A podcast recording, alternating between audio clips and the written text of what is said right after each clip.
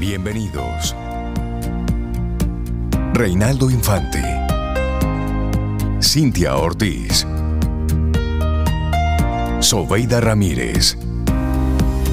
En Camino al Sol.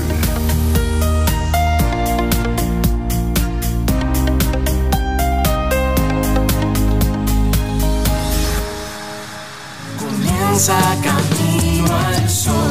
Muy buenos días y bienvenidos a Camino al Sol en este martes que estamos a 28 de noviembre año 2023. Buenos días a todos los amigos y amigas Camino al Sol oyentes que conectan con nosotros a través de estación 97.7 FM y los que conectan a través de caminoalsol.do, que esa es nuestra plataforma. Buenos días y bienvenidos. También saludamos a los que conectan con nosotros a través de cualquier vía disponible ya para que podamos juntos arrancar de una buena forma estas dos horas de nuestro programa Camino al Sol, martes 28 de noviembre.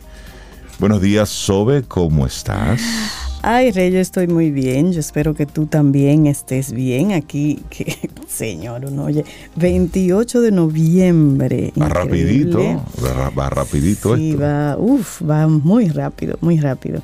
Pues sí, yo estoy bien, bien, amaneciendo así con, con una luna espectacular, la de anoche, que todavía está ahí luciéndose en ese maravilloso cielo. Es como una especie de contrasentido, amaneciendo viendo la luna. Sí, sí, sí, pero ahí está ella para el disfrute de todos los que amamos la luna. Qué bueno, sí, y es detenernos a observar Ay, sí, sí, sí. esos regalos que nos da la naturaleza. Sabe que anoche tenía yo un compromiso y cuando salgo de casa que veo esa lunaza, porque no era una luna, era una luna, yo estuve tentada de volverme para disfrutármela así tranquila. Pero bueno, ya vendrán más lunas, igual me la, me la disfruté. ¿Y tú, Rey, cómo estás? Yo estoy bien, bien, bueno. contento, Qué porque bueno. estamos ante una nueva posibilidad hoy.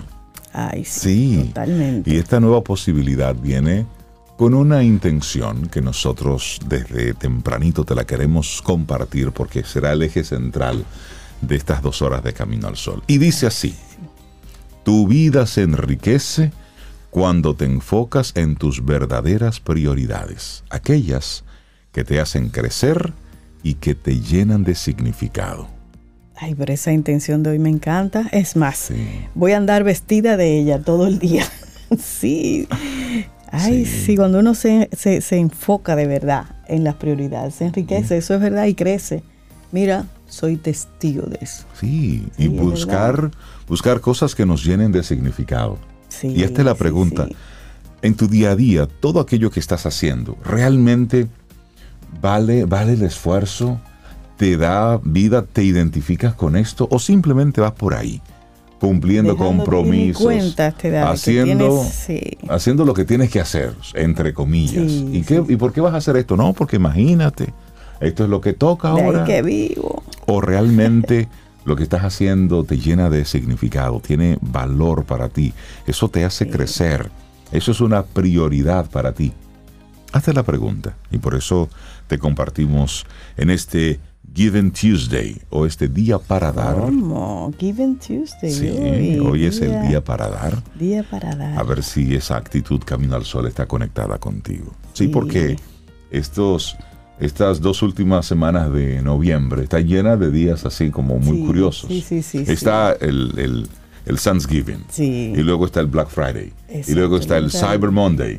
Y, Y ahora, ahora está es- el Giving Tuesday. Sí, que es, bueno, es el martes luego de, De Acción de Acción de. Gracias. Es una iniciativa de gran alcance a nivel mundial y está considerada como la máxima expresión de sensibilidad individual y colectiva para ayudar a los demás con altruismo, compromiso y con generosidad.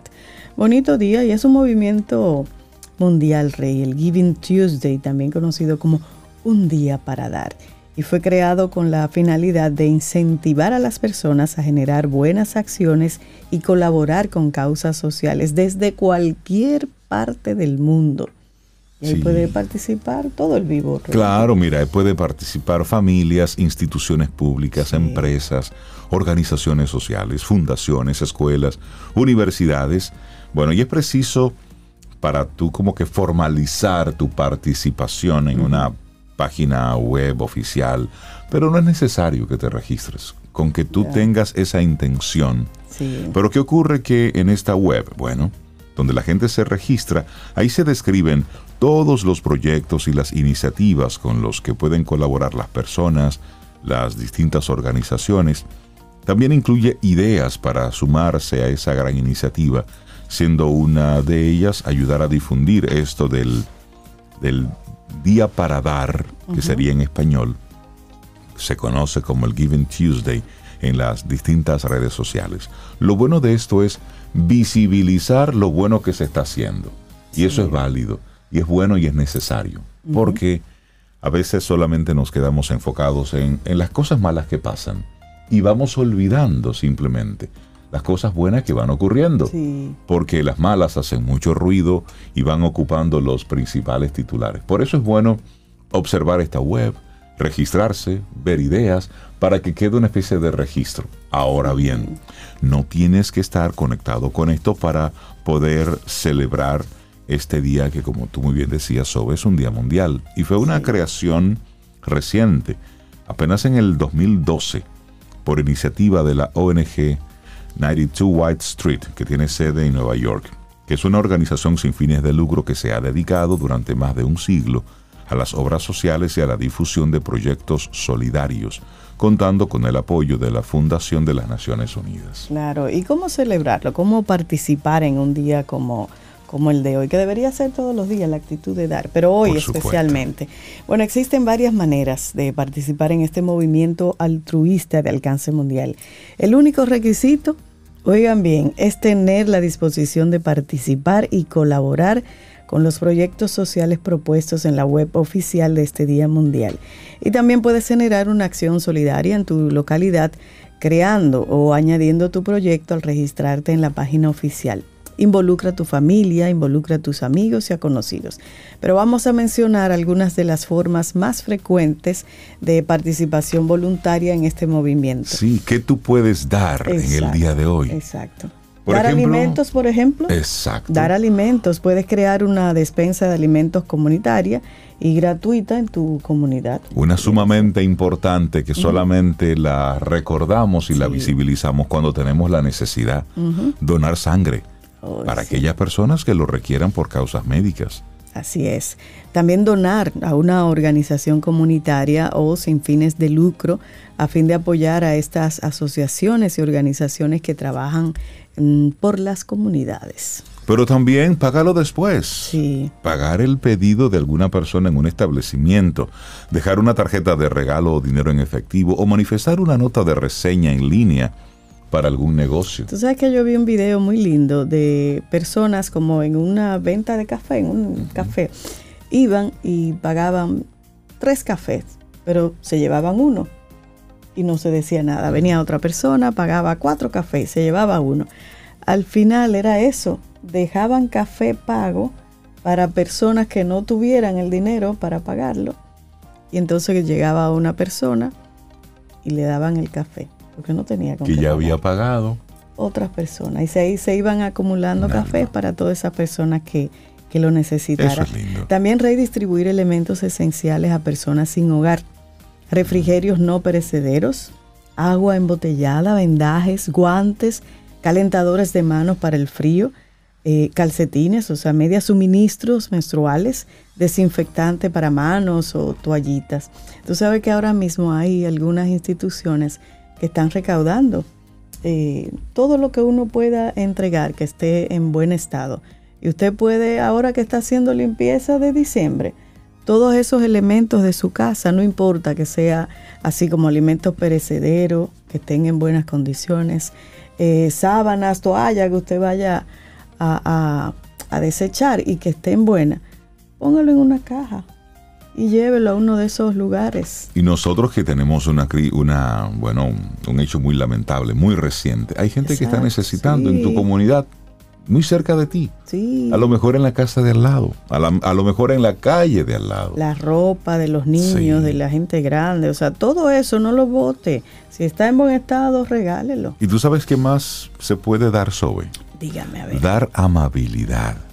Iniciar una cadena de generosidad con una palabra amable y de gratitud a las personas. Sí. Cuando usted es amable, cuando usted es agradable, cuando usted es decente, cuando usted es gente, usted invita a que el que recibe eso de parte de usted también lo sea más adelante. Sí. Y otra importante, Rey, que a veces eh, la pasamos por alto. Ayuda a tus vecinos. Ayuda a tus vecinos a hacer alguna tarea, alguna labor. Organizar un programa de, bueno, de alivio de alquiler, ya eso es un poco más complejo porque eso implica dinero, pero puede ser pagarle hasta alguna factura de servicio vencido. Óyeme, Uno no sabe ayúdalo la- a subir la compra. Cualquier algo tan cosa es bueno. exacto. Sí, pero también dar tiempo. Ah. Conectarnos con personas de ideas afines para ayudar siendo voluntario, presencial o virtual. Porque no hay nada más caro que el tiempo. Ay, sí, sí, sí, sí. Y esta, Rey, que es tan importante, a veces uno no la, no la utiliza. Mira, dar habilidades, brindar nuestras habilidades, nuestros conocimientos y talentos, qué sé yo, enseñando una clase de algo que usted sabe que maneja muy bien o ayudando a una organización sin fines de lucro. Te convoca Sí. un tallercito de la voz, Reinaldo, venga. Y eso lo hacemos, es dar habilidades. Por eso lo digo. También ayudar, eh, ayudar a animales a hacer donaciones o ser voluntario en rescates y refugios de animales, adoptar o acoger una mascota, o la cocoa, organizar un evento de cuidado de mascotas para personas sin hogar. Es decir, es que, es que en este día o que en estos días tú vayas mostrando una generosidad, pero intencionada. Claro. Y no ahí- por cumplir, porque No, el del no, no, día de dar y que estamos hombre, hablando de eso en Camino al Sol. Por eso yo decía al principio que esta debería ser una actitud constante. Exacto. Constante. Mira esta, qué buena. Eh, uno que le encanta y está rodeado de playa. Organice una limpieza de playa. Eso estaría bueno. Únase a uno de esos grupos que invitan siempre a limpiar playa. Plante un árbol, por ejemplo. Y hay otra, Ay. Sobe, que esta, que esta siembra mucho. Dar gracias. Sí. O sea, no cuesta nada. Escribir una carta, una nota de agradecimiento a alguna persona que nos haya ayudado. Dejar un detalle a los repartidores y a los trabajadores. Bueno, usted que recibe todo, durante todo el año los diarios de forma gratuita, pues cuando el amigo le deje el sobrecito, sea generoso, sea chévere, dele algo y déselo en la mano.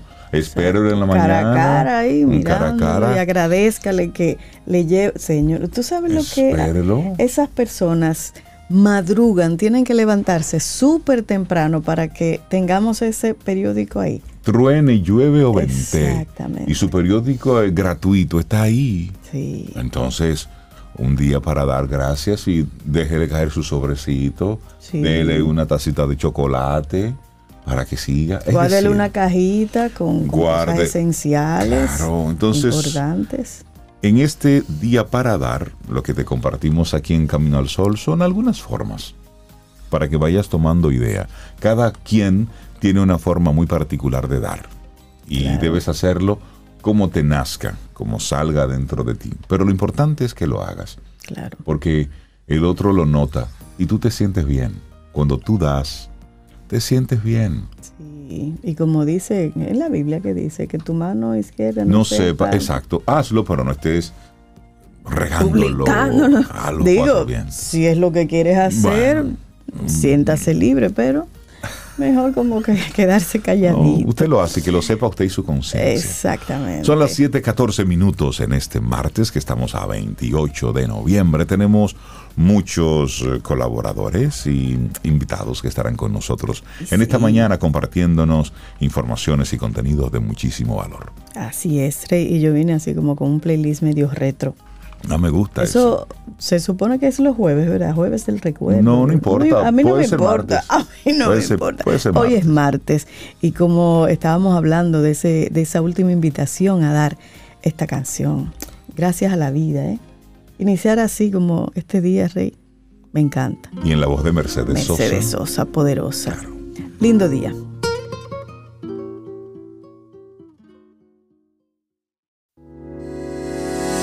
Los titulares del día en Camino al Sol.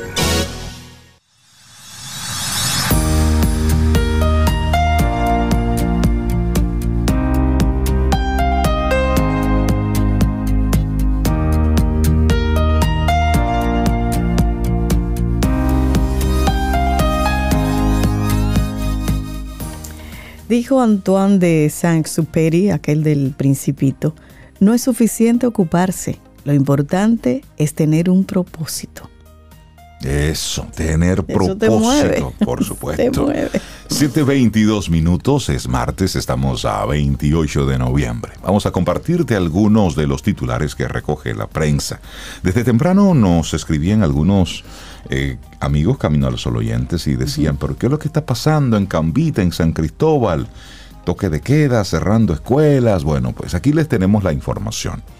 Con un operativo de búsqueda del presunto narcotraficante Kiko La Quema, el municipio de Cambita ha quedado en una especie de toque de queda, declarado por los propios comunitarios por temor a ser víctimas de una balacera. Las clases fueron suspendidas en todas las escuelas de las comunidades que conforman el municipio de Cambita y Los Cacaos en San Cristóbal por disposición del director del Distrito Escolar 04-01, profesor Jeremías Lorenzo, hasta que la situación vuelva a la normalidad. En cambio, dispuso que la docencia vuelva a ser virtual como cuando el país estaba enfrentando el COVID-19 para salvaguardar la integridad física de los maestros, los estudiantes y el personal docente. Cientos de policías y militares están buscando al hombre que definen como muy peligroso y que controla el microtráfico. Se le solicita a los equipos de gestión poner en marcha planes de acción basados en estrategias de educación a distancia, tutoriales, guías de estudio y otros que consideren pertinentes con tal de favorecer la continuidad de los procesos pedagógicos. Nota. A partir de este momento, el equipo de gestión distrital está en sesión permanente y en comunicación directa con los directores de centros educativos y ellos a su vez con los docentes. Así, dice la circular que fue emitida ayer lunes 27 de noviembre. El temor en Cambita lo reflejan las madres que tienen a sus hijos en casa y cierran sus puertas desde las 5 de la tarde. Las rutinas en todas las comunidades de Cambita han cambiado en los últimos días. Algunas empresas están despachando al personal de esa zona más temprano para que lleguen salvo a su casa. Ah, pero es un terror por ahí. ¿eh? Así es, buscando a Kiko la quema. Wow. Y válido que estén pensando en la virtualidad. Yo sé que hay mucha gente que no está de acuerdo, Pero es una herramienta que está ahí. pero es una opción, Claro. incluso con, con desastres naturales. Poner a los muchachos a ir a una escuela cuando hay, por ejemplo, un anuncio de una tormenta, de inundaciones, mejor manténgalo virtual. en casa, por supuesto. Y ahí se invirtió mucho dinero en preparar recursos. Así ¿de es. Pero bueno.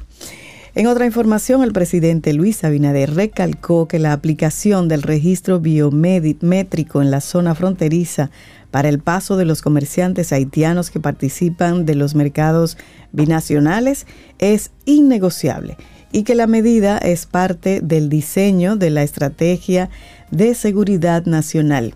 En la frontera norte han habido situaciones de rechazo de los dirigentes gubernamentales y líderes municipales a tal punto que la semana pasada un grupo de pequeños comerciantes que querían entrar al país agredieron al alcalde de Juana Méndez y ellos tienen una situación muy difícil porque piden que se elimine el registro biométrico. Sencillamente, el registro biométrico es innegociable. Eso expresó el presidente Abinader. Durante el encuentro con los medios de comunicación, el jefe de Estado señaló que la frontera se mantiene cerrada de manera migratoria y que de forma comercial seguirán abiertos con la condición de la aplicación del registro biométrico. Ahí está. Bueno, cambiamos de tema. Ayer, bueno, o durante el fin de semana, eh, apareció un pez remo que tiene fama de ser un- una especie de, de malagüero, porque dicen que cuando ocurre un, va a ocurrir alguna catástrofe, algún terremoto, terremoto, o algún tsunami, bueno, pues como que le precede la aparición en, la- en este alguna pez. costa de este pez. Pero nosotros somos especiales hoy.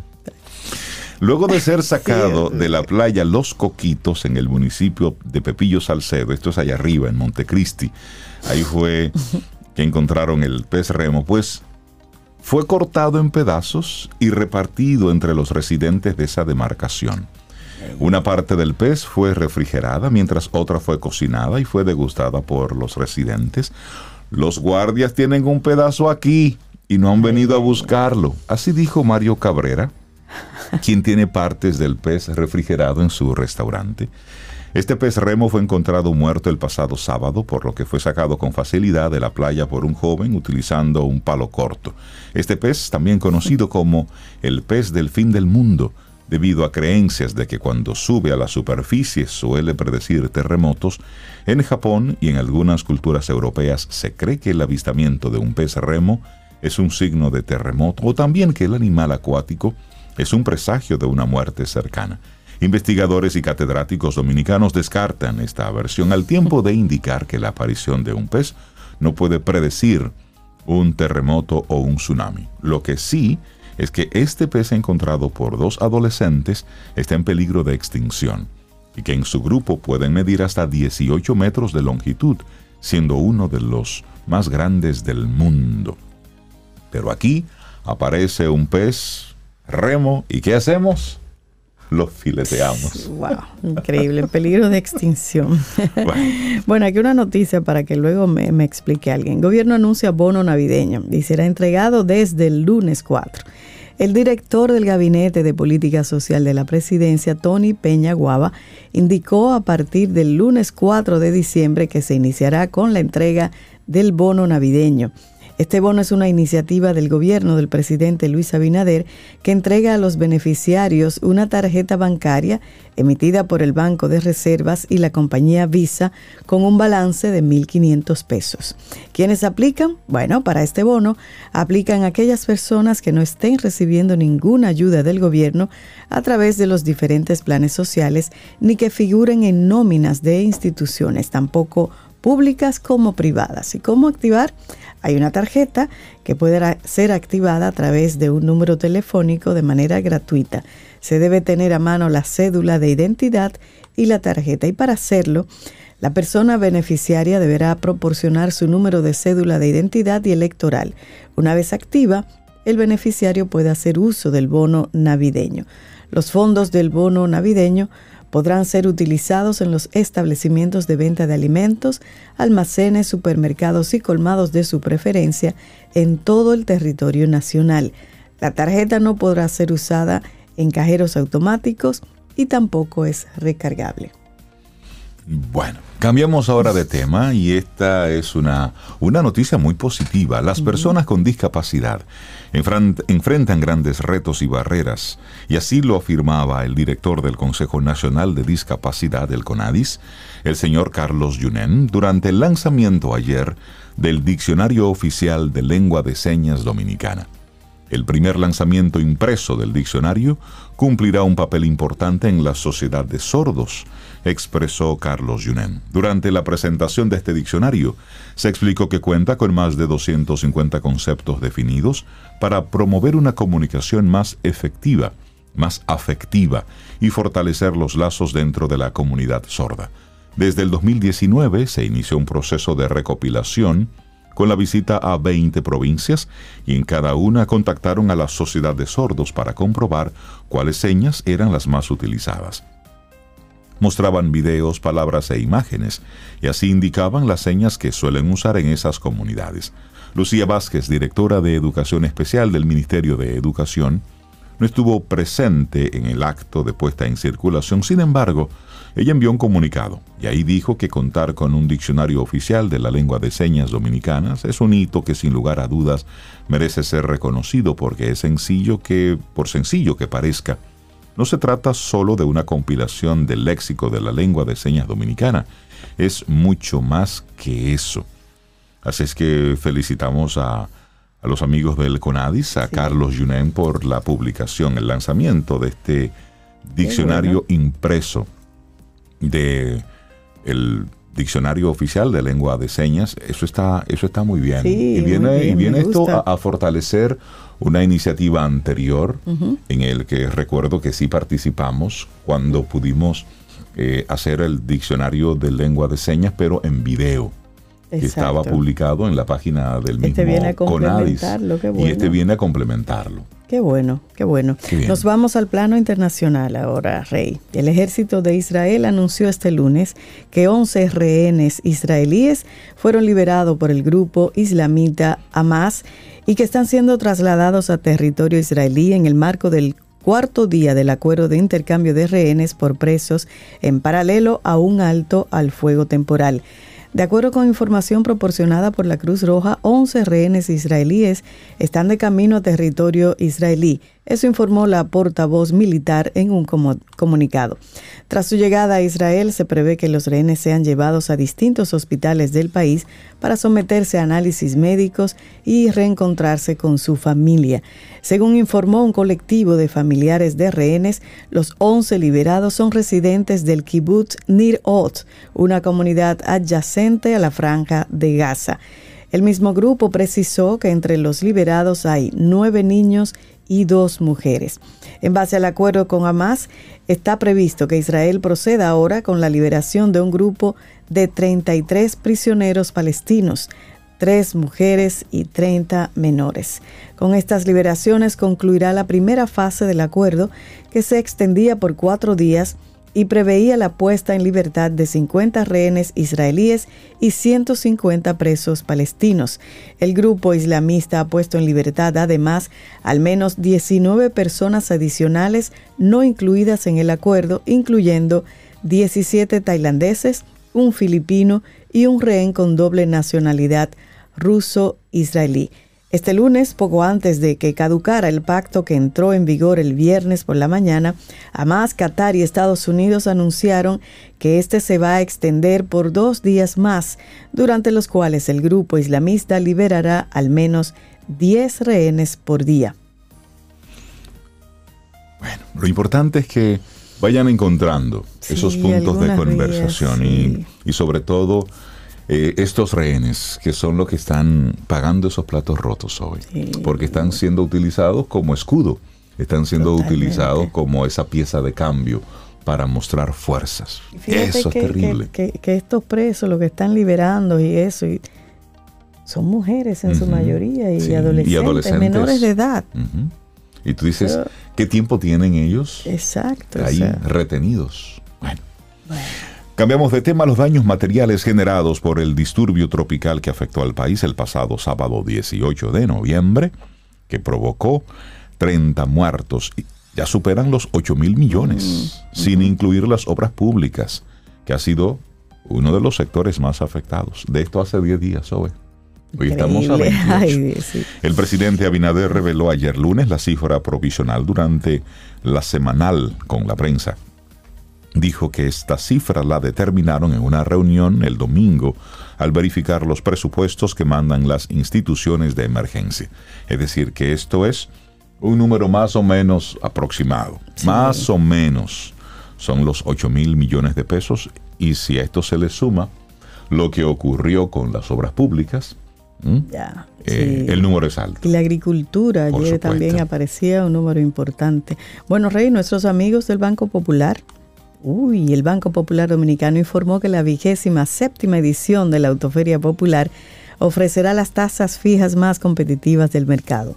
Oigan bien, 9.75% a 6 meses, 10.75% a 12 meses, 12.75% a 2 años y 13.75% a 3 años. Y luego, a 5 años usted tiene una tasa fija para 14,95% y eso es especial para vehículos híbridos y eléctricos que van a estar desde 7.75% a seis meses. Es tu oportunidad, Rey, de comprarte un híbrido. 7.75. Los vehículos usados disfrutarán también de condiciones especiales de financiamiento y esta nueva versión continúa tras una exitosa temporada Autoferia Popular que comenzó el 7 de octubre con promociones comerciales, acciones y experiencias para facilitar a los clientes estos beneficios de la feria y que pudieran ir solicitando sus vehículos. Así es que Ya saben, Autoferia Popular. Los horarios para los concesionarios y dealers autorizados serán desde las 9 hasta las 7 de la noche. 9 de la mañana, 7 de la noche.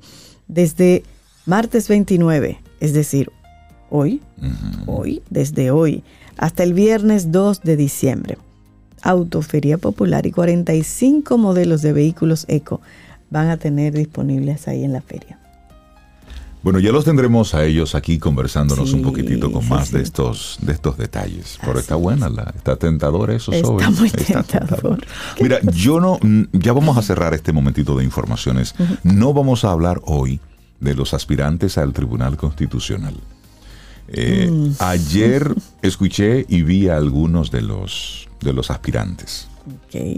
Me dio un frío un frío. Me dio un calor después. Entonces mejor vamos a cerrar. frío, calor. Frío, sí, sí. Escuchando algunas respuestas. Con preguntas sencillas. Pero bueno, mm. vamos a dejarlo hasta ahí. Pero les invitamos a que sigan a los amigos Camino al Sol oyentes. En la página de, de Diario Libre los está poniendo en vivo, creo que también la del listín diario es también. es importante verlo. Aunque uno no incide en esas decisiones. Pero es bueno. pero es importante conocer. Es bueno verlo, conocer. Eso se está haciendo público y debe hacerse público. Sí, es obligatorio. De hecho, público. ojalá que más cosas en nuestro país que son de esta naturaleza, es decir, la elección de personas claves en posiciones importantes, sea público, para nosotros conocer al personaje antes de que ocupe un cargo. Eso es importante. Cerramos este momentito de informaciones con la participación de destacados expertos y actores del sistema de salud dominicano que se reúnen hoy, oye esto Sobe, en el primer Foro Nacional de Salud e Inteligencia Artificial.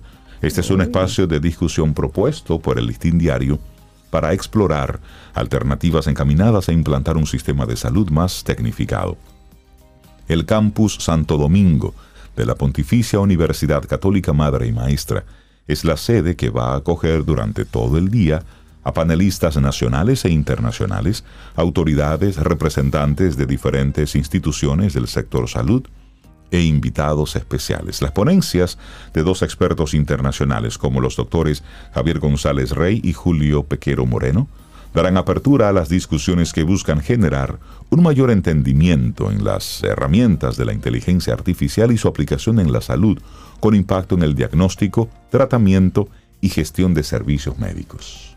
importante esa conferencia, qué bueno. Muy bueno.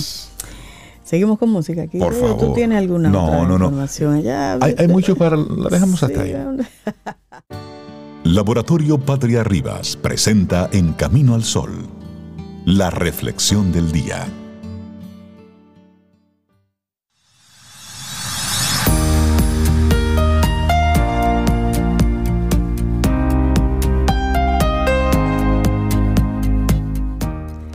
La clave no es priorizar lo que está en tu agenda, sino agendar tus prioridades. Stephen Covey dice sí, eso. Sí, sencillo, sencillo. Invertirla. Ahora, si te haces la pregunta, vamos aquí a compartirte algunas técnicas para que tú puedas entender mejor qué sí es una prioridad y entonces cómo tú poder organizar todo esto. Porque te vamos a hacer una pregunta. ¿Sientes que todo en tu vida es importante y que tú no avanzas en tus metas? Puedes entonces cambiar esta situación utilizando herramientas que te pueden ayudar a identificar las tareas que aportan a tu felicidad y a tu bienestar. Entonces, Sobeida, que es una experta en esto de lo urgente y lo importante, de lo comienza a explicar. Así es. Bueno, aunque usted no lo crea, oiga bien, los días constan de 24 horas. me gusta eso. Listo. Aunque usted no lo crea. Sí, porque hay gente que piensa que es más. ¿Por qué me miras a mí? 24 horas, no sé por qué. Pero en ocasiones deseamos, mucha gente desea que fueran más extensos, tal vez 30 horas, no 24, 30 horas al día o más. ¿Por qué no? Sí, las tareas y metas cotidianas se acumulan y a menudo nos resulta complicado discernir lo esencial de lo secundario. En nuestro afán por querer abarcarlo todo, terminamos el día con una sensación de insatisfacción, lamentándonos como, ay, no logré casi nada de lo que me propuse. Y con frecuencia escuchamos el consejo de, no muerdas más de lo que puedes masticar. Pero lo cierto es que no siempre somos hábiles en determinar nuestros propios límites, pero el tiempo que tenemos es finito, al igual que nuestras energías. Y por esto, saber definir prioridades no solo es un modo de ser más eficientes, también es un mecanismo para mejorar, oiga usted, nuestra salud mental. Y entonces vamos a explorar, Rey, algunas técnicas al respecto. Por supuesto. Hasta no hace mucho en el campo del desarrollo personal se valoraba la importancia de ponernos metas a largo plazo que fueran significativas y motivadoras. Sin embargo, en los últimos años estamos viendo el coste que tiene el ver cómo fracasamos en nuestro intento por conquistar estos objetivos. Una investigación de la Universidad Técnica de Darmstadt destaca el efecto que tiene el no poder alcanzar esas metas que nos proponemos. Tal vez parte de nuestro bienestar emocional esté en ser más flexibles con nuestros objetivos y sobre todo en saber definir las prioridades. Para abordar este desafío, es útil aplicar una serie de estrategias que nos ayuden a destacar en qué debemos centrarnos y qué debemos relegar a un segundo plano. Entonces vamos a iniciar con identificar tus valores personales. Claro, esa es la primera.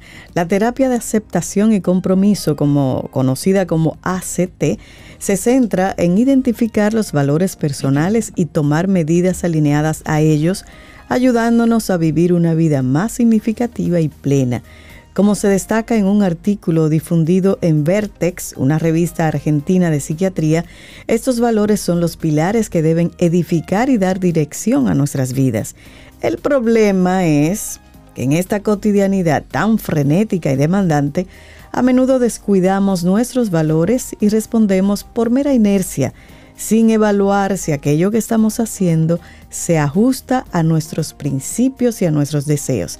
Entonces, la pregunta que debemos hacernos, ¿qué es lo que realmente me importa, me define y le da sentido a mi vida? ¿Qué preguntita es? Qué buena pregunta. ¿eh? ¿Qué es lo que realmente me importa, me define y le da sentido a mi vida? Wow. Luego, número dos, asignar un horario a esos valores.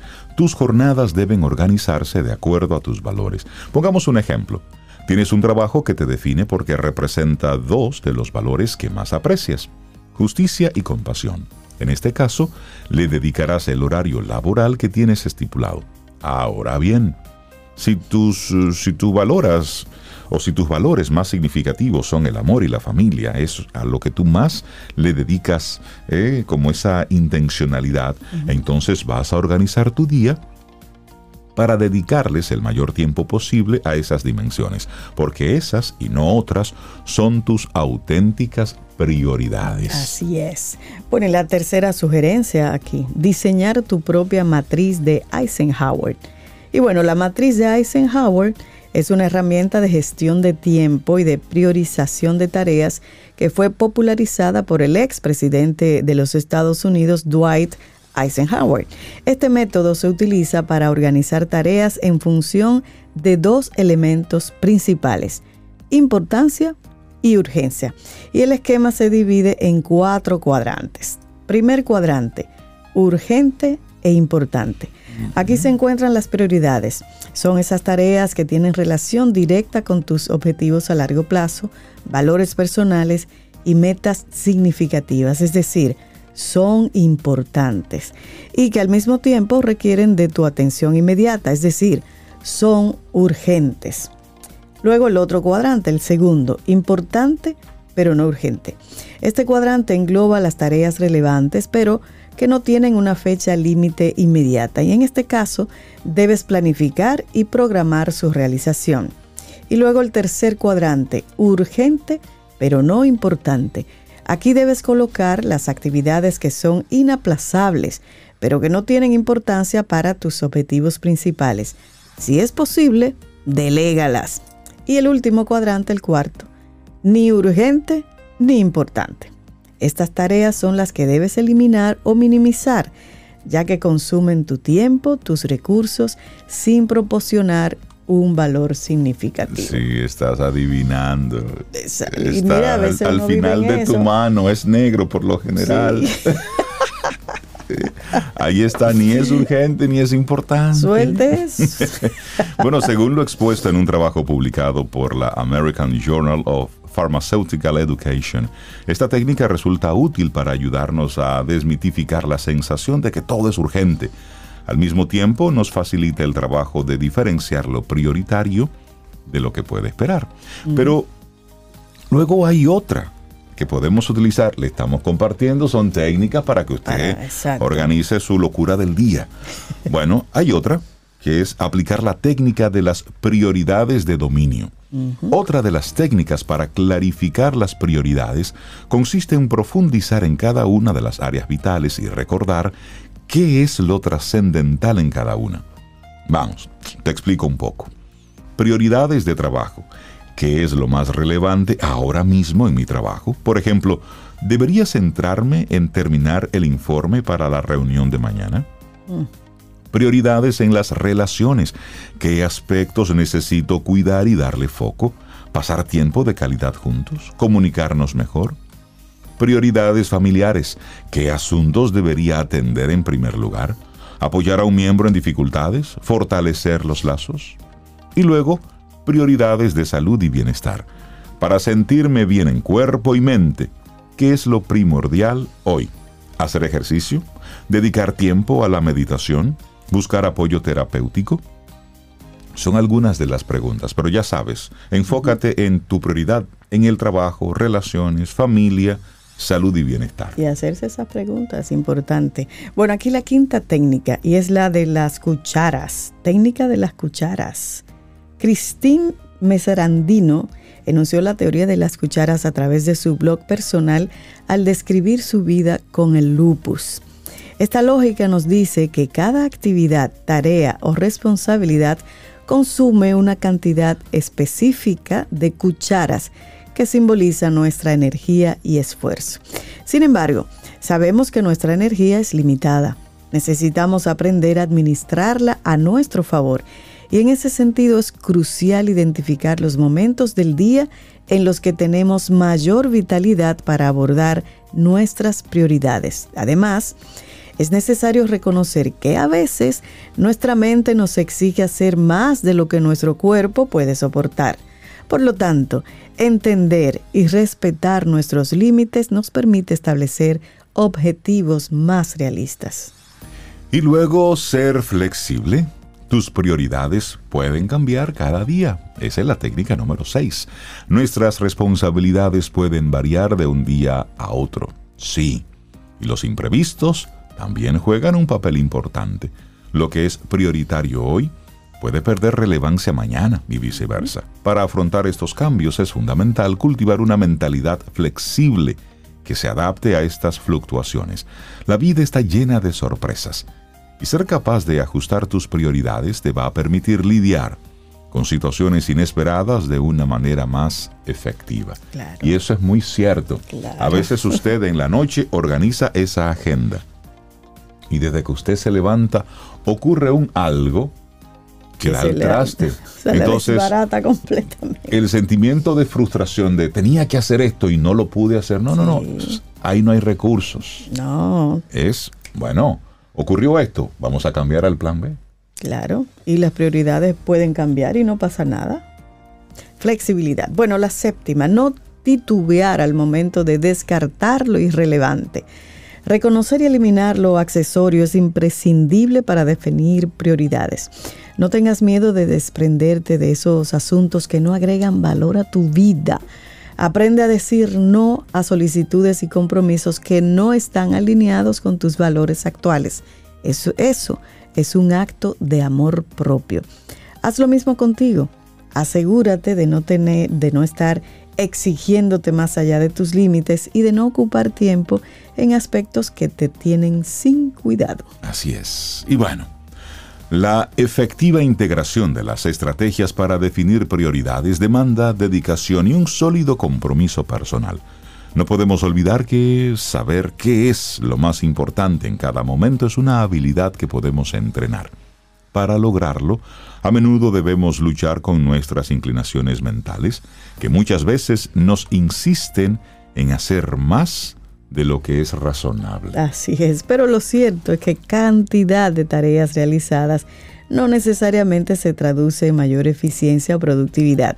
En lugar de ello, debemos dirigir nuestra energía hacia lo que de verdad es significativo en cada momento, incluso si eso implica reconocer que en ocasiones la prioridad, oigan, es descansar y tomar un respiro. Eso. Eso es así. Bueno, siete técnicas para definir tus prioridades. Es la reflexión que hemos compartido aquí hoy en Camino al Sol. Laboratorio Patria Rivas presentó En Camino al Sol, la reflexión del día. Tomémonos un café. Disfrutemos nuestra mañana con Rey, Cintia, Soveida, en Camino al Sol.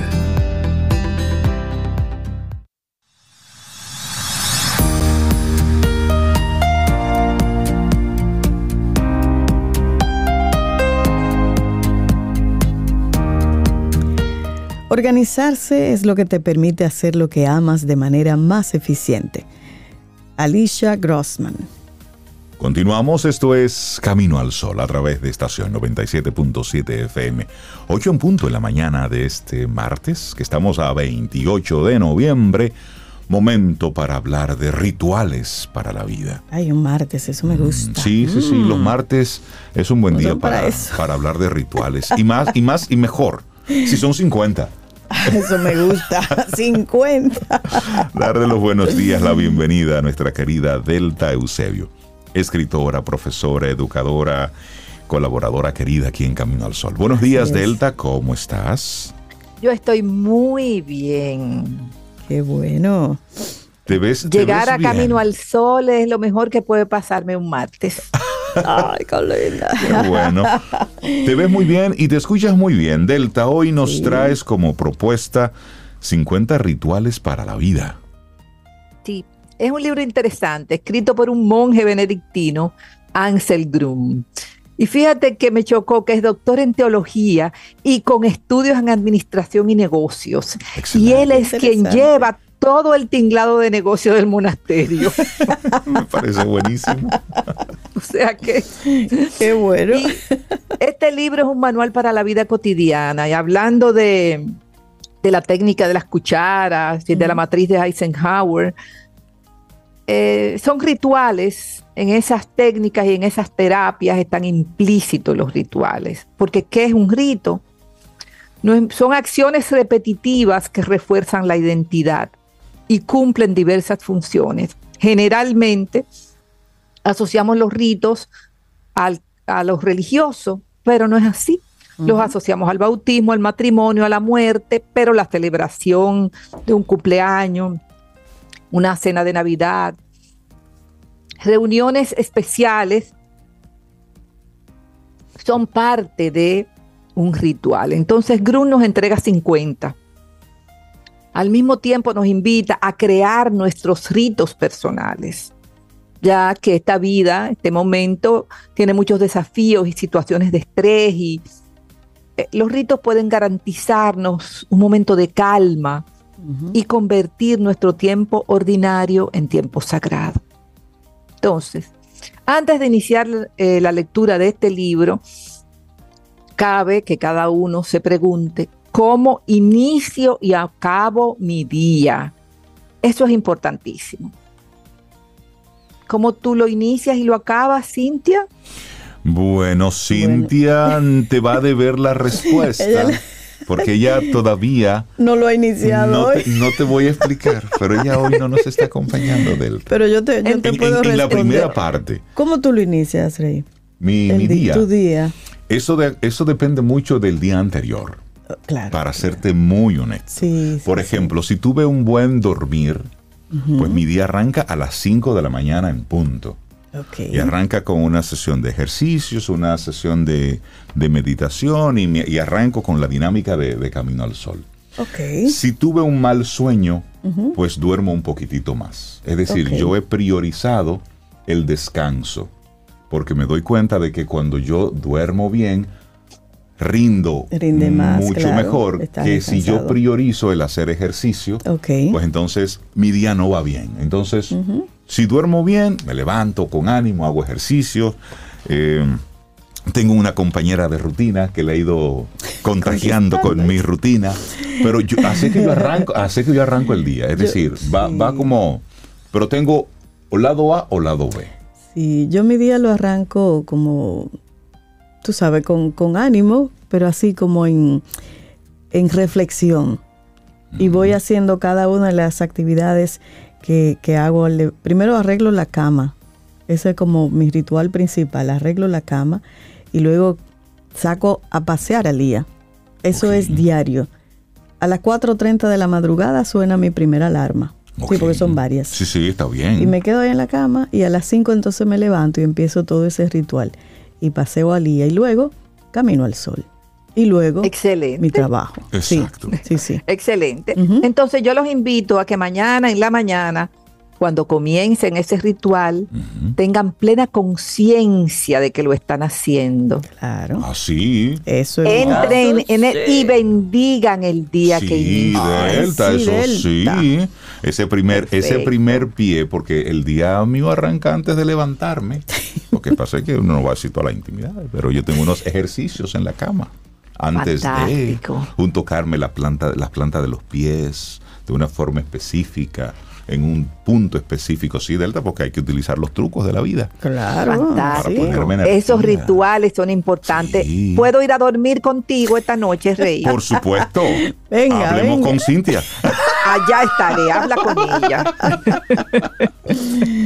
Entonces él propone rituales simples. Por ejemplo, al levantarte puedes abrir los brazos, unir las manos sobre tu cabeza formando una especie de copa imaginar que el cielo se abre y te envía bendiciones y pedir que se abra para ti, para todos los dominicanos y para todo el planeta y para los países que están en guerra. Él habla de los ritos de pausa que son tan importantes en este momento en que la vida es tan deprisa, observar nuestra rutina, entrar en ella, tomar conciencia de la velocidad, de la rapidez. Cuando digo tomar conciencia no es juzgarla, porque es necesario en muchos momentos la velocidad y la rapidez, pero al mismo tiempo buscar pequeñas pausas en el día, a lo mejor en vez de almorzar rápidamente en la oficina, un sándwich, lo que sea, mirando el celular, tomarnos 10 minutos para respirar y disfrutar de lo que estamos comiendo, sea el sándwich, la fruta, lo que mandaste a comprar, lo que llevaste de tu casa. Son interrupciones sanadoras, percibir que abrirnos a darnos cuenta de que no estamos solos en el mundo, detenernos en medio de la acción y prestar atención a nuestro interior, a nuestro cuerpo, a mis emociones. A veces yo puedo preguntar, ¿cómo estás? Y estoy tan cansada.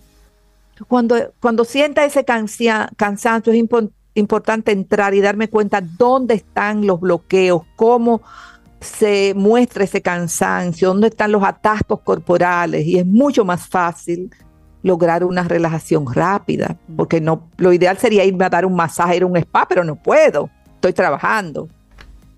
Al tomar los alimentos, que se ha perdido mucho ese carácter sagrado que se le daba antes a la comida, bendecir la mesa, Sí. bendecir los alimentos que tomamos, al concluir el trabajo.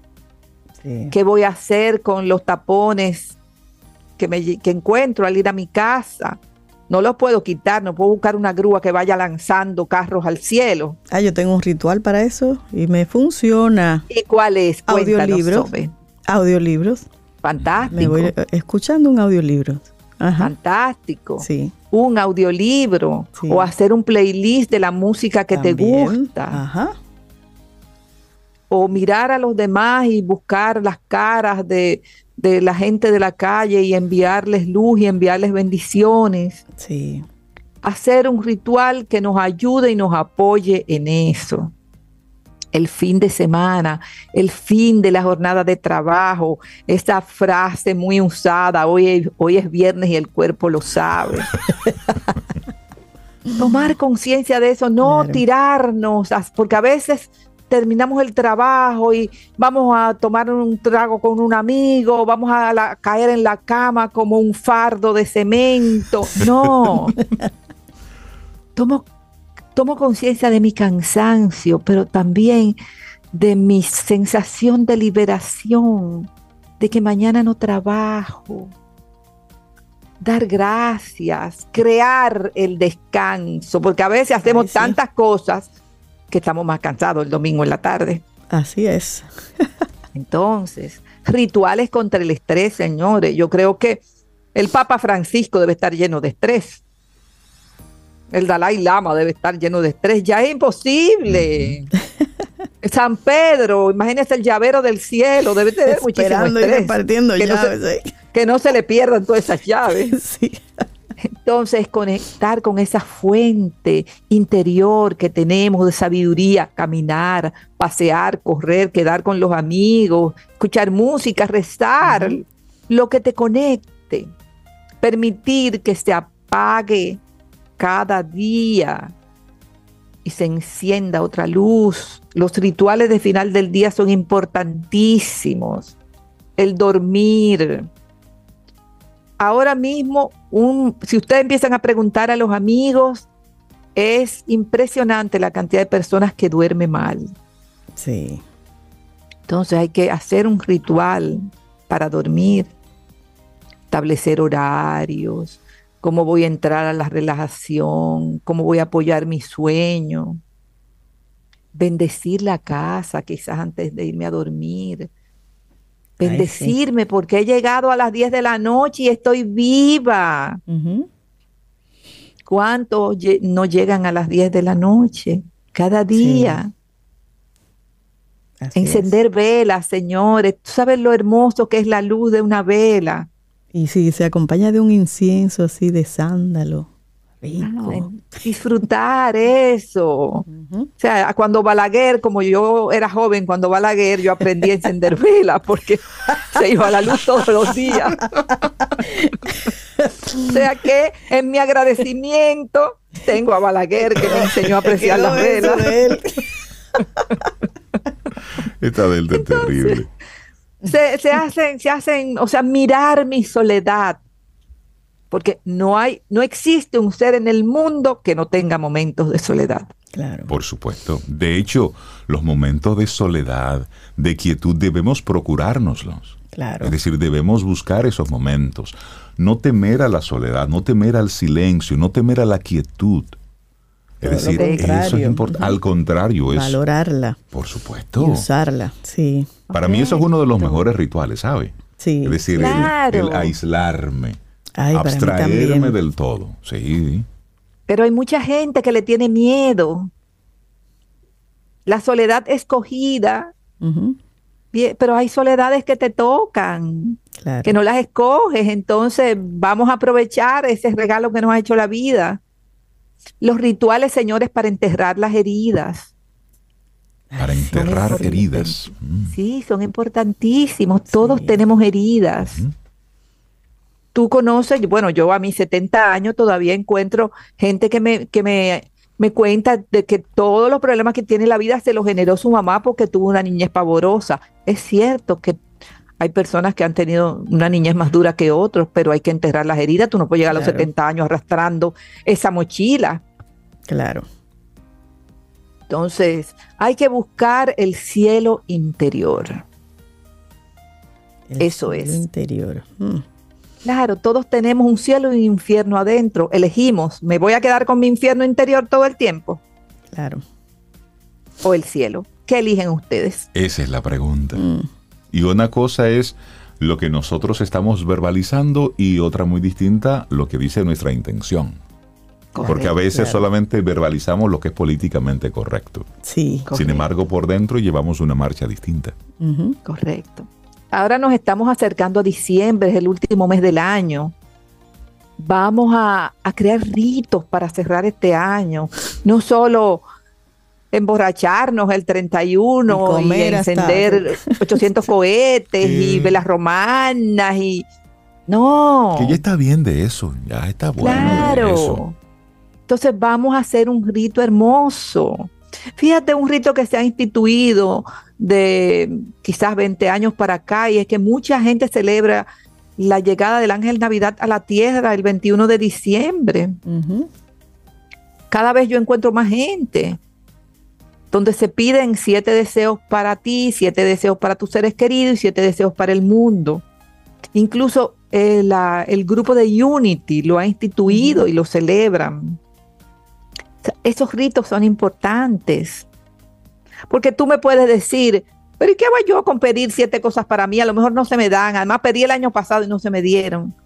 Pero el hecho de abrirte a lo que deseas, de abrirte a desear por el mundo, de abrirte a desear para los demás, genera una amplitud interior y genera bienestar. Y el universo escucha, sí. Y hay una energía. Sí. Oye, tú estás pidiendo para el mundo, tú estás recordando los males que hay en el mundo y tratando de sanarlos, tratando de poner tu granito de arena. Eso es importante. El árbol de Navidad que ya en la mayoría de los hogares se pone porque es bonito y donde hay niños porque los niños se entusiasman. No. Vamos a poner el árbol de Navidad, aquellos que, que lo ponen, con intención de que esa luz de ese árbol llegue a nuestros corazones, a nuestras almas. Y a las almas de todos los seres del planeta. Si la luz de llegar a, a, los dirigentes de, Israel y Palestina, llegar a, Rusia, llegar a, a los Estados Unidos, llegar a, los corazones de todos los dirigentes de todos los países del mundo. ¿Mejoraría la, vida en el mundo, sí o no? Yo pienso que sí. Estoy convencida de que sí. Entonces, vamos a, a, aprovechar nuestro árbol de Navidad para mandar luces, los alimentos navideños, para agradecer, para no nos comamos ese pavo, ese cerdo así, ay, este me quedó bien, ay, este no me quedó bien. me tener un pavo, un cerdo en la mesa, en este momento, en el 2023. Eso es un lujo. Sí. Entonces vamos a convertir el pavo y el cerdo en un símbolo. Y que el año próximo más personas tengan pavos y cerdos. Y como me dijo una amiga una vez, eh, que ella le regalaba a los empleados de, su edificio donde ella vivía, a los que están, las personas que están en el lobby, y un señor tenía además que limpiaba, ella le regalaba una pierna de cerdo. Ese era su regalo, me dice, porque la pierna de cerdo es un símbolo para todos los dominicanos. Claro. Entonces, el hecho de ellos poder tenerla, me dice, yo le puedo regalar, me dice, hay uno que, que lo que tiene es un hijo y nada más, y la esposa y una pierna de cerdo. Yo se la regalo grande. Porque un pedazo de cerdo no es lo mismo que una pierna. Completa, claro. Porque en esto es, es el símbolo. Correcto. Y es un símbolo en ese caso de, abundancia. De... Abundancia. Y quizás esa gente compartan entonces con sus vecinos. Entonces, ella ha hecho de esa pierna de cerdo un símbolo, que antes era una sencilla pierna de cerdo, ¿verdad? Exacto. Claro. Entonces, esa es la invitación a crear los ritos de reconciliación con amigos y familiares, fortalecer lazos, ritos de reconciliación con la propia historia. Y sobre todo, señores, ritos de reconciliación con Dios. Y no tiene que ser el Dios de los cristianos, puede ser tu Dios. Claro porque Dios es único, es universal, o tu diosa, si, si dices que bueno, que la figura, Dios no tiene figura. Reconciliación con esa gran energía que te supera, que está más allá de ti. Esa es la reconciliación final para poder entregarte a la vida con fe y confianza y cuando te toquen los momentos difíciles, afrontarlos con fortaleza, porque sabes que no estás sola ni estás solo. Hay mucha energía, mucha fuerza detrás de ti. Así que chicos, los invito a crear el ritual, el ritual personal y a compartirlo cada Camino al Sol oyente, por favor, envíenos cuál es tu ritual. Que para el diciembre de 2024 vamos a tener el libro, el libro de rituales de los, Caminos al Sol oyente. Ah, buenísimo. y esto, Delta, que nos has compartido conecta muy bien con nuestra actitud camino al sol, porque tu vida se enriquece cuando te enfocas en tus verdaderas prioridades, aquellas que te hacen crecer y te llenan de significado. Un ritual te llena de significado. Claro. Es decir, es algo que tiene valor para ti, que tiene significado para ti, que tú haces los domingos, que haces los sábados, que haces cada día en la mañana. Por ejemplo, yo los sábados me tomo el café de una manera distinta. Sí. Porque es como mi café conmigo y es en una taza específica y es una cantidad específica y desde una manera Totalmente diferente al de la semana. Entonces no importa lo que venga el sábado, ese momentico para mí es importante. Sí, a mí también. No uso taza diferente, yo cualquiera que esté ahí disponible, pero sí ese momento de, del café. Yo uso esta, Sobeida. De camino mi taza, de camino al sol. Muy bien, Delta. Em, y sí, los sábados y los domingos, como me levanto más tarde, me tomo ese momento más especial conmigo. Y un café siempre es y eso es bueno, y es, es bueno, es sano. Sí, sí, sí. Porque eso hace que tú te prestes atención, que tú te cuides. Me gusta eso, te prestes atención, porque hay que hacerlo. También me gusta. Me gustó esa, Rey. Muy chula. Delta Eusebio, un abrazote. Gracias por el aprendizaje y el regalo que nos das. 50 rituales para la vida. Esto es del monje benedictino Ansel Grum. Lo voy a buscar. Interesante este doctor en teología. Muy interesante. Está chévere esto. Delta, un abrazo. Muchas gracias. un abrazo. Te voy a invitar a un ritual íntimo, cercano.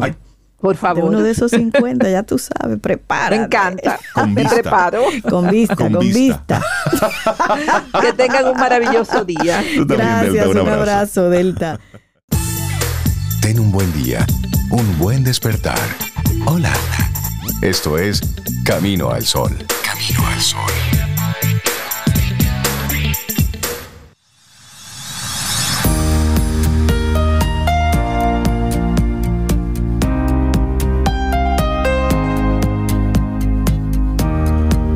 La pasión es energía. Si encuentras algo en lo que crees con todo tu corazón, no hay límites para lo que puedes lograr. Esta es una frase de Chrissy Wellington. Y nosotros seguimos aquí avanzando en este camino al sol. 8.27 minutos en la mañana. Es martes, estamos a 28 de noviembre y nosotros contentísimos de poder tener una conversación aquí en cabina con nada más y nada menos que Sharon Aicomagno. Buenos días Sharon, bienvenida a Camino al Sol. ¿Cómo estás? Me siento muy bien, Rey, y buenos días a todos nuestros Camino al Sol oyentes. Hoy iniciando con intención, y de hecho siempre observo las sincronicidades cuando, cuando tengo la oportunidad, el honor de estar aquí con ustedes. Siempre siento que parte de la agenda que me propongo, pero de la que también se propone en todos nuestros colaboradores, siempre hay un hilo conductor mágico. Mágico, a veces no necesariamente planificado con antelación y sin embargo siempre tan tan claro ese elemento que nos une en cuanto al propósito, un propósito de impacto, de ayuda, de crecimiento, de alegría, de mirar hacia el sol, mirar hacia adelante. Y me encanta. Y, Sharon siempre viene eh, con contenido, información que por lo general compartes mucho desde la Escuela Europea de Gerencia. Y bueno, en ese, en ese mundo gerencial, en ese mundo del coaching, hay mucho contenido y mucha información que se ha ido pasando de un lado a otro con esto de la intencionalidad de la que estás hablando. Y hoy nos traes liderar con intención. Este es el tema y lo que noto es que vienes llenas de preguntas, Sharon. así es, así es. Yo creo que para conseguir respuestas, por supuesto, hay que iniciar con una actitud que es la de la curiosidad, la de la apertura, la de una mentalidad de crecimiento y la de ser humildes también, ¿no? En esta búsqueda que yo creo que sin duda es infinita. Y continuando con el tema de la intención, y de hecho me encantó cómo abrieron la mañana tú y Sobe, y, por eso me parece siempre mágico. Quizás ahora profundizando un poco más específicamente para entrar en el área de liderazgo. Y liderazgo para mí eh, tiene siempre que ver, por supuesto, con premisas iniciales que son visión y misión. Eh, por qué lideramos a un equipo, por qué lideramos a una organización. Siempre tiene que estar conectado, por supuesto, con una visión muy clara, con una misión ¿no? que nos anima a hacer lo que hacemos. Y allí, por supuesto, yo creo que la premisa fundamental en el tema intencional es cómo yo creo cultura alrededor de esa visión y misión. Crear cultura implica, como decía también Delta, rituales, ¿verdad? prácticas repetitivas que nos ayudan a crear hábitos y formas de pensar, formas de ser, formas de actuar. Digamos que esto es un, piso sobre el cual lideramos, visión, misión, propósito de la organización. Pero más allá de eso, que yo diría que es el piso o la premisa fundamental de un, de un proceso a través del cual nosotros allí nos vemos como líderes, hay un tema que hoy quiero incorporar y sugerir a nuestros Camino al Sol oyentes y tiene que ver con este tema de la intención intención con mucha claridad en el mundo del liderazgo y de la empresa, normalmente tendríamos que asociarlo con competencias y habilidades. Porque cuando decimos voy a liderar con intención, podría pensar de forma abstracta, todavía quedarme en visión y misión, pero no necesariamente aterrizándolo a una habilidad. Como sabemos, en liderazgo tenemos que también, por supuesto, generar resultados. Lo que también se ha puesto muy de moda, hablar de KPIs indicadores de gestión, indicadores de desempeño, indicadores de rentabilidad, de crecimiento, de cuotas de mercado, clima organizacional, tasa de rotación. Es decir, en el liderazgo no podemos cerrar los ojos ante una realidad que tiene que ver con números concretos. Se cuantifica el resultado de una buena gestión en el área de liderazgo. Pero entonces, ¿cómo lideramos con intención para asegurar que nuestros indicadores, nuestros resultados, obviamente asociados a la visión y a la misión, salgan bien. Y más aún a final de un año, en estos tiempos de reflexión, cuando nos detenemos un poco, hacemos pausa para pensar en lo bueno de este año, lo no tan bueno y también proponernos cosas para el nuevo año 2024. En este momento yo pienso que la clave puede estar en eso que decimos siempre, hay que liderar con el ejemplo y liderar con el ejemplo con intención respecto a una habilidad. Y aquí está el truco como líderes, y aquí es mi propuesta para todos los que están allí escuchándonos, que de alguna forma u otra siempre lideramos, desde la casa o una empresa o un equipo, liderar con intención en función de una habilidad concreta que entiendo tengo que mejorar. Si yo visualizo, identifico con mucha precisión cuál es esa habilidad, y como habilidad tiene que ver con una práctica que va a salir mejor en la medida que yo elevo el nivel de esa habilidad. ¿Cuál es esa habilidad que de yo proponerme con intención, llevarla a otro nivel, va a permitir que mi equipo o las personas que me observan, las personas que están a mi alrededor, vean que existe un ejemplo de liderazgo con intención específicamente y con mucho enfoque en una habilidad? Y para hacer esto, Sharon, escuchándote, reflexiona un poco. A veces cuando estamos en esto de, de liderar, o de estar encabezando un equipo. Estamos microgestionando muchas cosas. Estamos con, con, el traje de bombero, apagando incendios, y nos perdemos en la operatividad. No, nos perdemos en ese, en ese día a día, en lo que tengo que hacer porque es lo que debe salir. Nos perdemos un poco entre lo urgente y lo importante. Hay una, se va difuminando muchas cosas. Y lo que tú estás planteando requiere una mente estratégica. Entonces, ¿qué tan importante es para el líder saber sacar ese y diferenciar el momento operativo del momento estratégico? Qué buena pregunta. Y Sobe lo mencionó esta mañana cuando, entre otras técnicas de esas siete, hablaba de la matriz de Eisenhower, de lo urgente y lo importante. Y bueno, yo creo que muchas personas conocemos esa matriz del tiempo, pero ahí estás dando tú con un punto clave. Cuando hay una intención y hay un enfoque. Y tenemos, por ejemplo, y de hecho recomiendo siempre un libro que se llama The One de Gary Keller, en donde nos sugiere a los líderes que siempre nos enfoquemos en una sola cosa. De hecho, recientemente he estado en ejercicios de planificación estratégica con equipos grandes y al final mi recomendación siempre es tener un solo objetivo. No 15, no 20, no 100, y mucho menos esas páginas de Excel infinitas que ruedan hacia abajo y no, no le encontramos fin. Pienso que en la medida que un líder tiene claro una habilidad en concreto, una sola, que yo me propongo no solo para un día, para una semana, un mes, sino hasta que me sienta orgullosa del nivel a la que lo he llevado. Eso no tiene quizás una fecha específica de cierre, como un proyecto que tiene inicio y fin. Si yo, por ejemplo, en lo personal, y de hecho motivada por varios libros de, que me han inspirado mucho este año, tengo una orientación clara, cuál es la habilidad que tengo que mejorar. Por muchos años, Rey, en mi desarrollo profesional, le puse énfasis a la comunicación y todavía tengo que aprender. De hecho, cuánto me gustaría aprender de las técnicas que, que utilizan en World Voices para mejorar nuestra forma de comunicar. Pero me di cuenta desde hace ya unos años y todavía no termino ese proyecto, en que una habilidad que quiero mejorar con intención es mi capacidad de escuchar.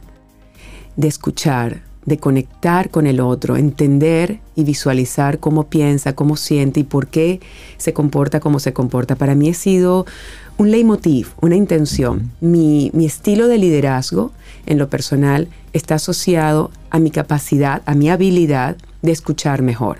Y me falta mucho. Y, y creo que en momentos como estos, en, acercándose a diciembre, cuando hago pausa, observo, si este año también me propuse elevar esta competencia, esta habilidad, ¿cómo, cómo evalúo esta capacidad a fin de año y qué tanto me queda todavía por hacer? Por eso hoy la sugerencia con relación al lidera con intención es más que un propósito vago y abstracto, es que los líderes establezcan con mucha precisión una competencia o una habilidad, y aquí viene una segunda parte importante asociada a tu pregunta, necesitamos rendir cuentas. Necesitamos, primero que nada, con nuestro equipo directo, con las personas que quizás de alguna forma más inmediata nos pueden dar feedback, decir nuestra intención. Mi intención es escuchar mejor, con mayor profundidad, con mayor calidad, comentarlo en el equipo y pedir feedback constante. Eso nos ayuda a generar mayor enfoque y a no dispersarnos justamente porque nos perdemos en apagar incendios o en esta parte reactiva. El día a día transcurre siempre con muchas novedades, Claro. con eventualidades, con imprevistos, pero si incluso ante, ante los imprevistos mantengo claro mi enfoque de cuál es la habilidad fundamental, porque por supuesto habrá muchas más, pero una sola en particular, de cualquier ejercicio, de cualquier interacción, de cualquier entrega, yo tengo presente que mi enfoque es elevar mi competencia, capacidad de escucha. En esa medida, la posibilidad de distraerme operativamente disminuye o se mitiga. Claro, necesito también un equipo que me mantenga accountable, ¿no? Que me mantenga pidiendo cuentas y me diga, Sharon, pero tú habías comentado que tu intención es escuchar mejor y tú no me has dejado hablar hoy. es decir, que estás avasallando el espacio, no me permites hablar, por lo cual esa competencia que habías tú intencionalmente señalado no lo estás cumpliendo. Hay un, un filósofo pensador ruso, Gurdjieff, que él decía que el reto mayor que tenía el, el hombre de este tiempo era la, la habilidad o la posibilidad de recordarse, de trabajarse. Es decir, esto que estamos hablando es muy posible que para muchos Camino al Sol oyentes sea lógico, sea sentido común. Pero ¿qué ocurre? Una vez cerramos esta conversación, pasamos a otra cosa. Y olvidamos completamente eso de la posibilidad de aprender más a escuchar, tener una intencionalidad con otra cosa, porque saltamos, nuestra mente salta a otra cosa. Y tiene que ocurrir algo que nos ponga de nuevo en ese ruedo para decir, ah, sí, es cierto.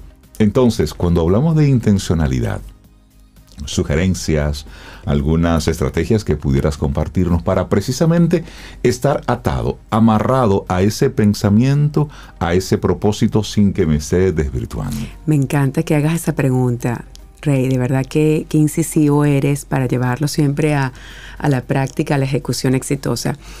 Para mí, una, una práctica que ven, en lo personal me ha servido mucho es que cuando inicio un proceso intencional, como este que te acabo de compartir a los Camino al Sol oyentes sobre la escucha, los primeros días, la única cosa que yo hago durante todo el día y por varios días, probablemente, no- al principio nos decían 21 días, pero yo pienso que tienen que ser unos Un po- 60 días. Un poco más, así es. Dos meses, los primeros 60 días de un proceso en el cual yo he establecido una intención clara, todos los días yo mantengo presente esa intención. Y mientras más sencilla y visual, mejor. Por ejemplo, cuando ponemos una intención y el propósito es muy extenso, no es fácil de recordar. Entonces, técnicas importantes. Establecer una intención con una palabra.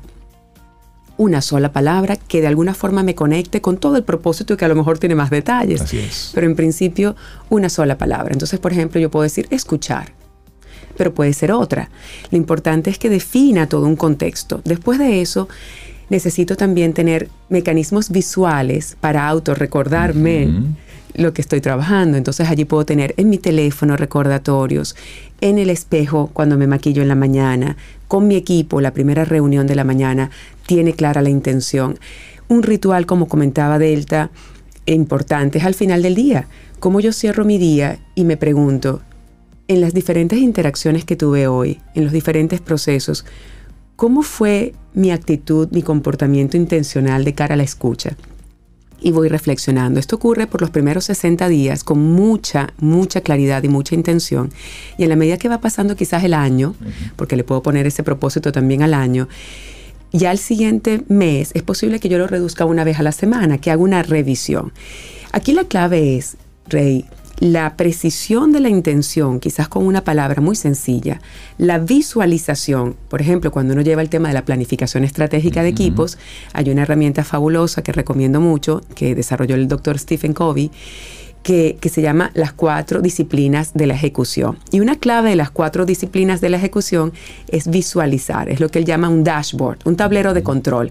Es como cuando estás jugando básquetbol o fútbol, o, o, béisbol, pues necesitas tener un tablero que indique cuánto lleva cada equipo. Exacto. En la medida que sepamos cómo vamos, es por supuesto más fácil o motivarnos o reorientar la estrategia. Entonces aquí claves tienen que ver con la visualización, con la precisión, con un tablero de control y por supuesto en detenernos a reflexionar. Cuando yo hago esa pausa al final del día, al final del mes, y me detengo a ver el score, cuántos puntos llevo, allí puedo observar qué necesito hacer, quizás algunos ajustes y recomenzar. Por eso reflexión, pausa, reflexión, visualización de resultados y feedback. En otra ocasión hablamos de feedback, me acuerdo, y fue un, un, un, episodio muy bonito. Feedback es esencial porque nosotros siempre tenemos puntos ciegos y no somos suficientemente conscientes de qué tan alineados hemos estado comportamiento o ejecución con intención. Cerrar esa brecha siempre implica una solicitud humilde y frecuente de feedback. y a propósito de eso de, de, retroalimentación, de observarnos, la pregunta es, ¿cómo podemos nosotros hacer ese ejercicio de autoevaluación honesta, de vernos, mm. cuando ni siquiera mm. nos gusta escucharnos, cuando ni siquiera podemos resistir eh, el escuchar de nuevo una nota de voz que hayamos enviado para ver qué debo mejorar en cuanto a mi comunicación oral o ver una entrevista que te hayan hecho para tú hacer algún tipo de ajuste. Es decir, no puedo verme, no puedo escucharme. Y si esto entonces lo llevamos a ese otro nivel que tú estás mm. proponiendo de observarme cuál ha sido mi comportamiento, es decir, pasar una evaluación entre mi equipo de trabajo para que evalúen cómo ha estado mi desempeño. Uh -huh, uh -huh. Nos resistimos a, mucho, a ese ejercicio mucho, de mucho. autoevaluación. Wow, Rey, de nuevo, gracias por, por ese comentario. Pienso que incluso muchas veces cuando hablamos de autoconocimiento, autodescubrimiento, reflexión, pausa, revisión, para muchas personas resulta metafísico, sí. espiritual extraño o, o, incluso demasiado profundo y hasta innecesario para algunas personas, porque la vida es muy agitada. Y observo también que a nuestro alrededor estamos siempre tan deprisa con nuestras agendas que detenernos a revisar una nota de voz uh -huh. o ver un video de una grabación, y me parece fantástico esas dos sugerencias, revisar cómo escribí un mensaje antes uh -huh. de enviarlo y la nota de voz lo mismo. Yo lo hago con frecuencia, pero de hecho esa práctica, por ejemplo, de revisar todo lo que he escrito antes de enviar, se ha ido perdiendo con el tiempo y la quiero retomar. Qué bueno que la comentas, porque implica apuntar siempre a la mejora, a pulirnos, a afilarnos y necesitamos la pausa y la reflexión. Y para ello, sin duda, el, tenemos que conecta, conectar todo esto, por supuesto, con crecimiento. Y, y aquí quisiera también recomendar eh, las 15 leyes del crecimiento de John Maxwell y tienen que ver con intención o vivir intencionalmente, otro libro maravilloso también de John Maxwell, en donde apuntamos siempre a crecer. Significa que no estoy satisfecho con mi performance, con mi desempeño. No estar satisfecho no significa no estar orgulloso. no tener una autoestima sana. Implica que estamos apuntando siempre con mucha humildad a reconocer que siempre hay espacios de oportunidad. Y de cara a la comunicación, al liderazgo, que es tan importante, estas dos competencias, cómo nos comunicamos, cómo inspiramos, cómo nos comportamos y lideramos con ejemplo y asociamos eso a la competencia de la escucha, que también me parece fundamental, es ahí súper relevante estar siempre orientados a crecer. Si yo creo que ya escucho de manera positiva y no necesito crecer, detengo el proceso. Ya. Pero allí entonces está este punto de detenernos y hacer pausa, reflexionar. Y qué mejor momento ahora en diciembre, quizás en estas épocas festivas, reflexivas, en las que tenemos oportunidad de compartir con seres queridos, intencionalmente, con mucha, mucha intención, ir a celebrar, pero también a crecer. Por supuesto. Ir a celebrar con la intención de crecer y que en cada interacción yo pueda preguntarle a mis compañeros, a mis amigos, a mi familia, ¿qué puedo hacer mejor? Porque eso es lo que significa que vamos creciendo, que vamos desarrollándonos, que no estamos celebrando un año más, sino que estamos sumando experiencias. Sharon, muchísimas gracias por el regalo que nos diste hoy. Liderar con intención. Qué bueno Gracias que a estás. ti, Rey. Qué bueno que estás de nuevo en el país. Siempre Feliz. bienvenida aquí a Feliz, Camino al feliz. Sol. Este país está en mi corazón. Buenísimo, Sharon, siempre bienvenida y que tengas una un feliz resto de la semana. Gracias, Mili. Igual a los Camino al Sol oyentes. Ten un buen día, un buen despertar. Hola. Esto es Camino al Sol. Camino al Sol.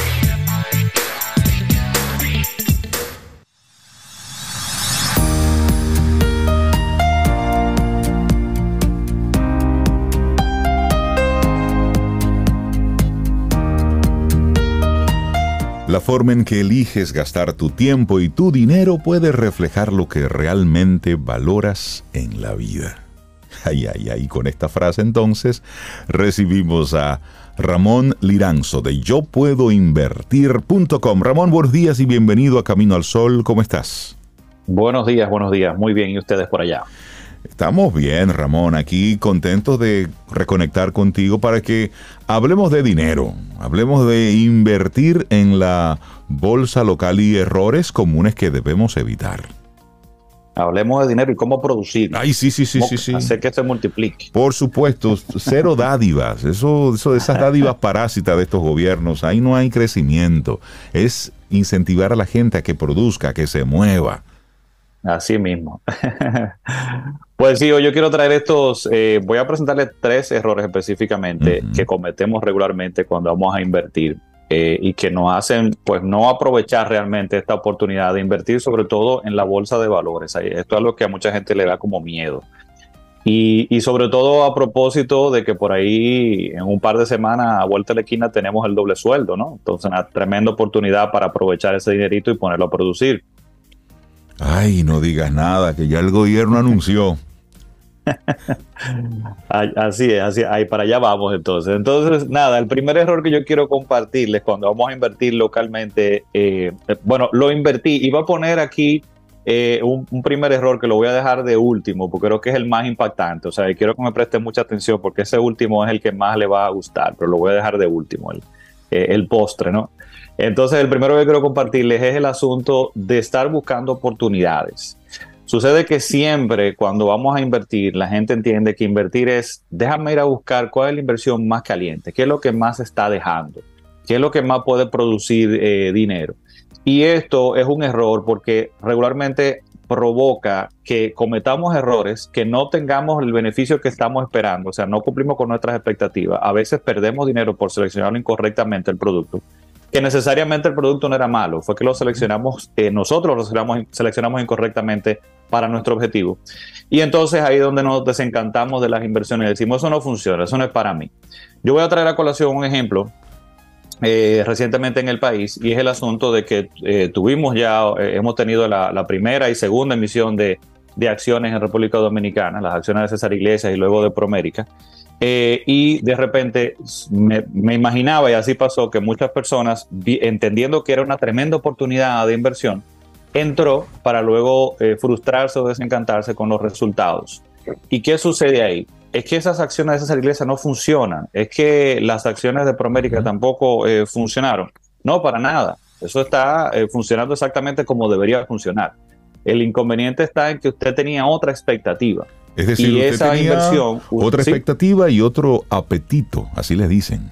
completamente. Usted estaba utilizando eso, tratando de utilizarlo para aprovechar una supuesta oportunidad, pero no entendió cuál es el, no, no conoce ese producto correctamente, cuál es su objetivo, y el objetivo que usted tenía no iba vinculado a ese producto como tal. Y entonces encontró de repente que no era lo que usted estaba esperando. Y entonces luego se desencantó y mira que no, que yo compré a tanto y ahora está en tanto y no hice lo que yo esperaba. Ahora, todo el que eh, entendía o entiende el producto correctamente, hizo su evaluación y enlazó, digamos, ese objetivo con esa inversión, lo tiene ahí y es parte de su portafolio. Entonces, es solo como un ejemplo de eso, de que eh, la idea de invertir no es simplemente estar buscando oportunidades o estar eh, comparando incluso, que ahí que está el caso, eh, cosas que no son comparables, porque entiendo que, bueno, si esto rinde más que esto, pues entonces esto es mejor que aquello. Y no necesariamente. Todos los productos de inversión existen en la bolsa por algún motivo, por una razón o para un objetivo específico, que en el cual entonces usted tiene que alinear ese producto con ese objetivo. Entonces ese es el primer error que debemos tener pendiente, no estar buscando oportunidades, sino alineando nuestros objetivos a esos productos. El segundo error es, mm, por el otro lado, entonces la- el otro extremo, no diversificar correctamente. Entonces, ¿qué pasa aquí? Que de repente, eh, no, Ramón, yo me siento cómodo entonces quizá con el otro extremo, con los bonos del gobierno, que son productos muy seguros, yo los entiendo, y me quedo ahí y nunca exploro ningún otro tipo de producto y no diversifico correctamente. Dentro de eso, voy a traer un ejemplo muy común, que es no invertir en dólares, por ejemplo. Porque no, es que los dólares pagan muy poco, Ramón. O sea, yo veo que la tasa en dólares es mucho menor que la tasa en pesos. Entonces no tiene sentido. No, tampoco. Aquí el asunto es, de nuevo, el objetivo. Y muchas veces para objetivos de largo plazo, para ciertos objetivos, es no solamente importante, sino necesario diversificar en monedas, diversificar en otros productos. Entonces, este, este es otro error que también cometemos, es no diversificar correctamente, no considerar otros productos según nuestros objetivos. Y cuando, Con eso yo quiero- Y, y cuando... ¿Perdón? Sí, y, y es bueno traer al- a la mesa el tema del apetito, Ramón. Es decir, cuando nosotros estamos hablando de una expectativa que tenemos y estamos a lo mejor leyendo mucho sobre lo que tiene que ver con eh, bolsa de valores y todo eso, y comenzamos a ver muchos videos de YouTube y comenzamos Ay, a ver, a, a seguir a, a muchos youtubers y a mucha gente que está metido en eso y, y muchos cursos y muchos... Comenzamos Sentado a- frente a esos Lamborghini y todas esas cosas. Exactamente. Óyeme, comienzan y le ponen al- a, los muchachos la cabeza de este tamaño. De hecho, Claro. aquí se popularizó hace muy poco tiempo un- una forma de, de hacer inversiones y al final no se trataba más que un elemento piramidal en el que tú lo que estabas era pagando un curso.